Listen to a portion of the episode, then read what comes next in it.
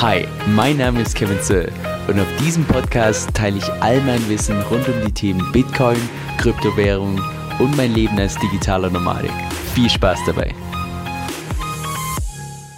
Hey Leute, Kevin hier. Ich habe vor kurzem einen Podcast angehört, wo so sinngemäß gesagt wurde, dass die Meinung, die Einschätzung Einzelner statistisch gesehen relativ ungenau ist und deshalb auch nicht wirklich hilfreich ist. Wenn man jetzt allerdings hergeht und man bildet den Durchschnitt von allen Meinungen, dann ist das statistisch gesehen relativ genau. Und als ich das gehört habe, dachte ich mir so, hm, wenn das bei den Meinungen und Einschätzungen Einzelner gilt, dann müsste das ja auch für die Preisprognosen bei Bitcoin gelten, oder nicht?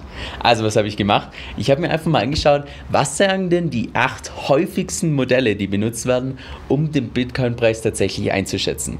Und wichtig dabei, ich habe mir nicht angeschaut, wo denn der Endwert von Bitcoin tatsächlich sein wird, weil das ist meiner Meinung nach einfach derzeit extrem schwer vorherzusagen, weil nicht ganz klar ist, wird Bitcoin irgendwann mal primär als digitales Gold eingesetzt, primär als weltweite Währung, eine Kombination von dessen.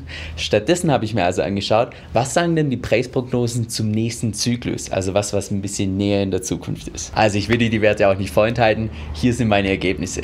Und wie du siehst, schwanken die Werte zwischen 67.000 Euro und ganzen 333.000 Euro. Und wie gesagt, nicht der Endwert von Bitcoin, sondern nur, was es tatsächlich beim nächsten Zyklus erreichen kann. Also beim derzeitigen Preis von rund 28.000 Euro, da reden wir auf der unteren Seite von einer 2,7-Verfachung und auf der oberen Seite von einer Ver 11,9-Fachung. Aber, wie wir ja festgestellt haben, die Meinung, Einschätzung Einzelner soll ja statistisch nicht so wirklich genau sein. Also was habe ich gemacht? Ich habe einfach mal den Durchschnitt gebildet. Und der Durchschnitt lag bei 198.000 Euro, also ganz grob so eine Versiebenfachung vom derzeitigen Preis. Und by the way, es war richtig mühe, die ganzen einzelnen Werte zu kalkulieren. Aber wenn ich dafür in das Video so ein paar mehr Likes bekomme, dann werde ich das auch in Zukunft so beibehalten und mir weiterhin die Mühe machen. Das zum einen. Zum anderen werde ich jetzt mir aber auch bewusst keine Mühe machen, die die ganzen einzelnen Preismodelle zu erklären und was da die Theorie dahinter ist und wie das Ganze berechnet wird.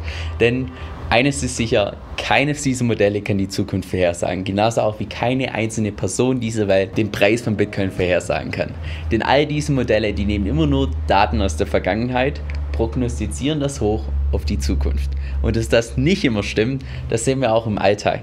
Denn beispielsweise, da gibt es ja diese eine, ich tue es bestimmt jetzt total vermasseln, aber es gibt ja diese eine Geschichte im Investmentbereich, wo so erzählt wird, eine Pute, die wird Tag ein, Tag aus gefüttert vom Bauer. Der geht es richtig gut über zehn Jahre, Tag ein, Tag aus. Also müsste es ja auch die nächsten zehn Jahre so weitergehen, bis dann irgendwann tatsächlich mal der Bauer vor der Steuern steht und naja, jetzt geht es zum Schlachthaus. Also von daher, alles, was in der Vergangenheit passiert ist, heißt nicht automatisch, dass es in Zukunft irgendwie so weitergeht. Aber trotzdem können wir da meiner Meinung nach drei Dinge daraus lernen. Und zwar erstens, falls du zu jenen gehörst, die so vor rund drei bis vier Monaten beim Allzeithof von 54.000 1000 Euro eingekauft haben, keine Sorge.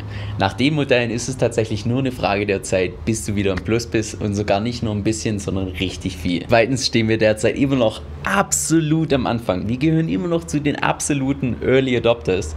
Und auch wenn es sich für dich vielleicht mittlerweile so anfühlt, oh, Bitcoin, das war schon seit fünf, sechs, sieben, acht Jahren die ganze Zeit in den Nachrichten. So langsam wird das Ganze alt. Der Großteil der Menschheit besitzt noch keinerlei Bitcoin. Das heißt, wir stehen noch ganz am Anfang von dem, was es tatsächlich mal sein kann. Und drittens, dass eine richtig tolle und lebensverändernde Zukunft auf uns zukommt. Nee, was soll ich Ihnen eigentlich sagen?